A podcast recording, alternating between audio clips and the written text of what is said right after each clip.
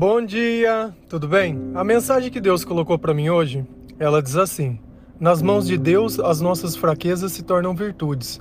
O amor transforma tudo. Senhor, tende misericórdia de nós. Piedade, Pai. Perdoa todos os nossos pecados, tudo aquilo que nós fazemos que te desagrada. Livra-nos, Senhor, de todo mal, de tudo aquilo que nos domina, de tudo aquilo que nos escraviza. Nós agradecemos, Pai, por tudo que tem feito, coisas que faz que nem merecemos. Obrigado, Senhor, pela Sua presença. Obrigado, Senhor, pelo Seu Espírito Santo. Nós te louvamos, nós te bendizemos, nós te amamos. Sem Ti, Pai, nós não somos nada. Se você notar na nossa vida, sempre vai existir um espinho na carne. Como Paulo disse: Olha, eu orei três vezes ao Senhor pedindo que Ele tirasse isso de mim e Deus não tirou. E Paulo concluiu que é na fraqueza dele que Deus faz ele forte. E é justamente assim que acontece. As nossas fraquezas nas mãos de Deus, elas tornam virtudes. Se você notar, de repente, uma pessoa que ela era viciada em alguma coisa, hoje ela ajuda outras pessoas a se libertar do vício. É fácil a gente se deixar escravizar quando a gente não conhece um outro caminho, quando a gente não conhece o amor. Quando a gente acredita que o amor ele só pode ser produzido pelas pessoas, é muito complicado quando a gente não encontra esse amor e a gente faz que se sente como se não fizesse parte do mundo, como se ninguém nos amasse, como se ninguém gostasse da gente, e isso causa uma dor muito grande causa uma frustração, causa uma amargura. E a única forma que essas pessoas encontram muitas vezes é fazendo coisas que elas parem de pensar. Então, ela bebe muitas vezes para não sentir essa dor dessa rejeição. Ela se droga muitas vezes para não sentir isso. Muitas vezes ela come mais do que precisa para não pensar no que está acontecendo ou no que está sentindo. A vida, ela nem sempre vai ser do jeito que a gente quer. E normalmente nós vamos ter que conviver com certos tipos de batalha. Porém, não quer dizer que a gente perdeu a batalha porque a gente convive com ela, mas quer dizer que Deus nos tornou mais forte mediante a batalha. Esse é o ponto em questão. Em 2 Pedro 1, versículos 5 e 7, a palavra diz assim: Por isso mesmo, empenhe-se para acrescentar à sua fé a virtude à virtude, o conhecimento, ao conhecimento, o domínio próprio, ao domínio próprio, a perseverança, a perseverança, a piedade, a piedade, a fraternidade e a fraternidade, o amor. Se a gente notar nesse conjunto de ações e atitudes que conforme a gente vai alcançando uma, a gente vai tendo outro, a gente nota que o amor é o elo perfeito sobre todas as coisas. Só que tudo começa na fé. Você crê que Jesus ressuscitou dos mortos? Você crê que Jesus é o Filho de Deus? Você aceita Jesus como seu único Salvador? Esse é o começo da nossa fé. Esse é o princípio de tudo. Princípio de tudo. Baseado nisso, nós começamos as nossas virtudes. Nós começamos a entender as qualidades de Deus, os sentimentos de Deus, os princípios de Deus e o agir de Deus. Enquanto nós trabalhamos essas virtudes em, nossos, em nosso coração, a nossa fraqueza ela vai diminuindo, porque o medo deixa de existir e começa a existir a confiança, a esperança. E a partir do momento que eu começo a confiar mais em Deus, eu começo a buscar mais a Sua palavra, e quanto mais eu escuto a palavra, mais a minha fé aumenta. Quanto mais a minha fé aumenta, mais aumenta a minha sabedoria, o meu conhecimento. Quanto mais eu me conheço, mais eu percebo as coisas que me escravizam e a razão que elas existem. A partir desse instante, eu começo a ter o quê? O meu controle próprio. Mas tudo isso graças a Deus. Eu nunca posso achar que o controle é meu ou que o domínio seja meu, porque quem me permitiu isso foi lá no começo a fé em Jesus Cristo. E através do acesso ao Espírito Santo ao meu coração, ao entendimento que ele dá, à sabedoria da palavra e todas as coisas que Jesus ensina, nós conseguimos chegar ao nosso domínio. Então aquilo que nos escravizava lá no começo, que era a razão de nós bebermos, muitas vezes usar droga, ou muitas vezes comer, e muitas vezes fazer coisas que acabam nos prejudicando, esse domínio ele acaba sendo desfeito. Você já não sente mais aquela necessidade. Você sabe por quê? Porque já não existe mais aquela dor. Se a gente notar numa farmácia, que nome que está escrito? Drogaria. O que, que ele vende? Drogas. E as drogas servem para quê? Para que de alguma forma nós não possamos sentir a dor. E enquanto nós não sentimos a dor, o nosso corpo cura. Só que diferente dessa droga da drogaria, que de alguma forma vai nos fazer bem, a droga uma bebida, o vício, o cigarro, seja lá o que for, ela vai pegar um pedaço da tua vida. É diferente. É totalmente diferente. E a partir do momento que nós temos o controle, nós perseveramos para quê? Para que as coisas se mantenham como elas estão. Então eu tinha o hábito de todo final de semana sair e encher a cara. Eu tinha o hábito de todo final de semana, sei lá, ficar muito louco e aí aquilo e esse hábito ele deixa de existir. Por quê? Porque eu estou perseverando. Então eu busco a Deus todos os dias. Eu aumento o meu espírito, eu aumento o meu conhecimento para que eu não caia mais nas mesmas armadilhas. Quantas vezes você já não se arrependeu de fazer as mesmas coisas?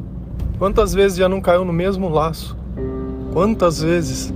Você conhece o desfecho disso? Você já chegou em algum lugar? Não. Qual é o sentido?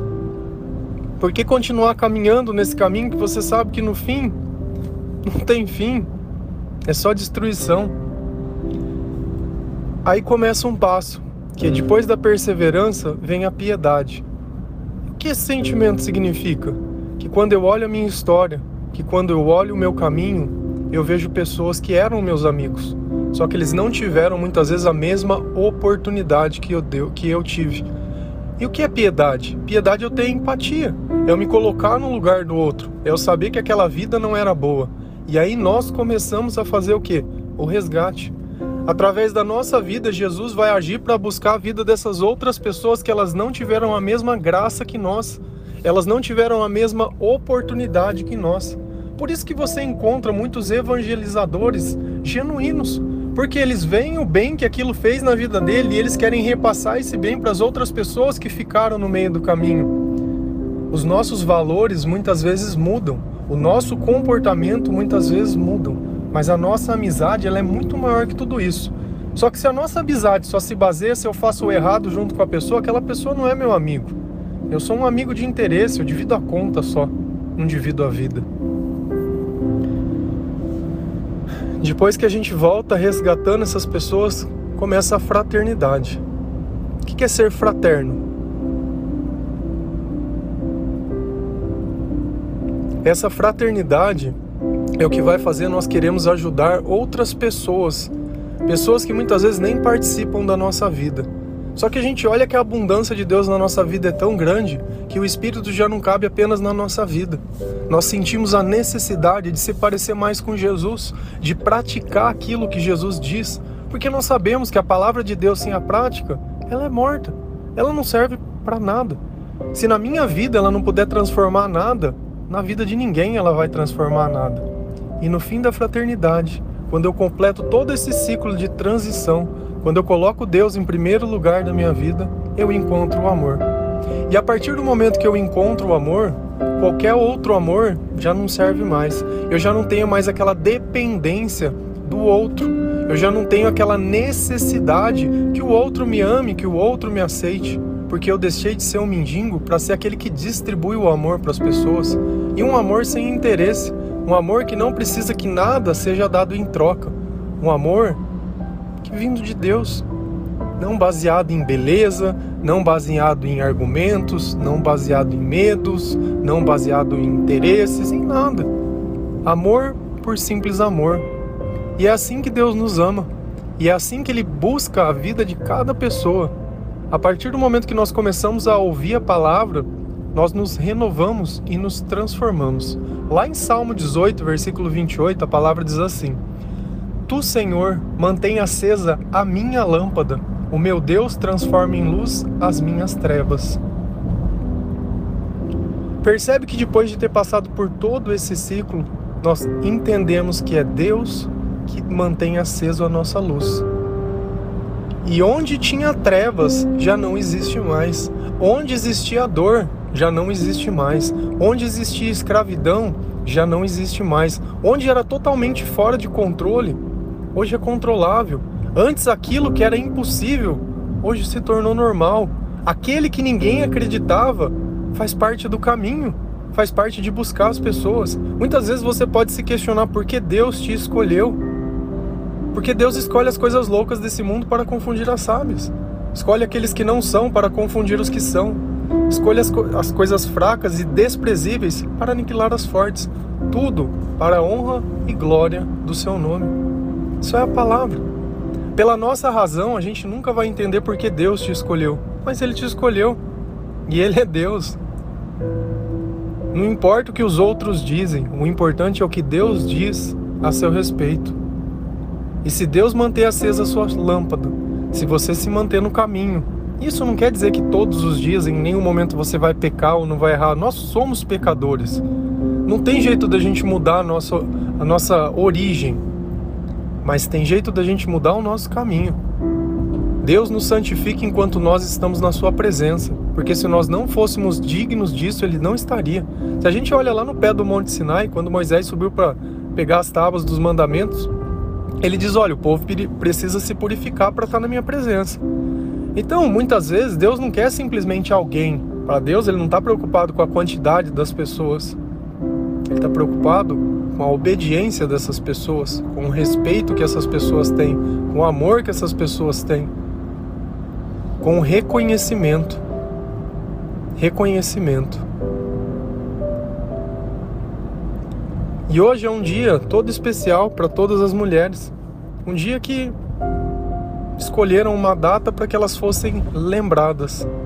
No meu ponto de vista, eu acho que tanto o homem quanto a mulher, eles nunca deveriam ser esquecidos, enquanto atuam nos seus papéis, enquanto pai, enquanto mãe, enquanto filho, enquanto o que for.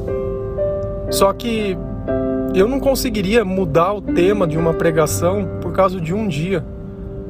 E não desmerecendo esse dia, muito pelo contrário. Dou os meus parabéns, o meu reconhecimento, a minha gratidão por todas as mulheres. Só que Deus, ele sempre tem que ser o centro. Sempre tem que ser o centro. E eu acredito na igualdade. A partir do momento que eu separo algo e digo que aquilo nesse dia precisa ser diferente, eu estou dizendo que todos os dias eles não são. Então eu não, não tenho coragem de fazer isso. Eu reconheço que todos os dias o sacrifício de todas as mulheres, de todas as mães, de tudo que elas passam, pela fragilidade e a forma que Deus fez. Deus não fez para ser diferente do que nós somos. Cada pessoa tem o seu gênero, cada pessoa tem o seu psicológico, cada pessoa tem a sua virtude, cada pessoa tem a sua fraqueza, que diante de Deus isso vai ser transformado. Por isso a gente consegue ver mulheres tão frágeis sendo tão grandes. Por isso a gente consegue ver que muitas vezes uma mulher, ela é pai, ela é mãe, assim como tem pai que é mãe também. Por isso que eu falo para você, a oportunidade daquilo que deveria te destruir foi no momento que você mais demonstrou força e virtude. Foi o momento que você mais segurou na mão de Deus. Mais. E isso é fantástico. E o amor, quando ele nos transforma, ele nos transforma. É impossível a gente ser o mesmo. Só se a gente deixar de ouvir a palavra, começar a negar Deus e, sei lá, não sei que vida seria essa de novo. Não sei. Não sei quem escolheria desse jeito. Só não escolhe o amor de Deus quem não conhece, porque é humanamente impossível. Todo aquele que sente o primeiro amor de Deus pulsando dentro do seu coração sempre vai escolher Deus. Sempre. Sempre. E por mais que tudo tente abafar o poder de Deus, tirar a glória de Deus, nada pode diminuí-lo. Porque uma mentira, ela nunca vai ser maior que uma verdade. Amém? Que Deus abençoe cada um de vocês, que Deus fortaleça o coração, que Ele dê entendimento, paz, sabedoria, que Ele ajude a perdoar, que Ele ajude a perseverar, que Ele aumente a fé e que tudo isso que a palavra vem nos ensinando, que Deus continue sendo a nossa lâmpada, que Ele afaste as trevas do nosso coração, que nós sejamos dignos de receber o Seu reino, que Deus nos esqueça de nós, que Deus possa realmente nos ajudar nos momentos de dificuldade e em tudo aquilo. E nós agradecemos, Senhor, por ouvir cada oração, cada pedido, pelo Seu Espírito Santo, pelo amor que tem depositado em nós. Nós só podemos agradecer. Amém? Um bom dia.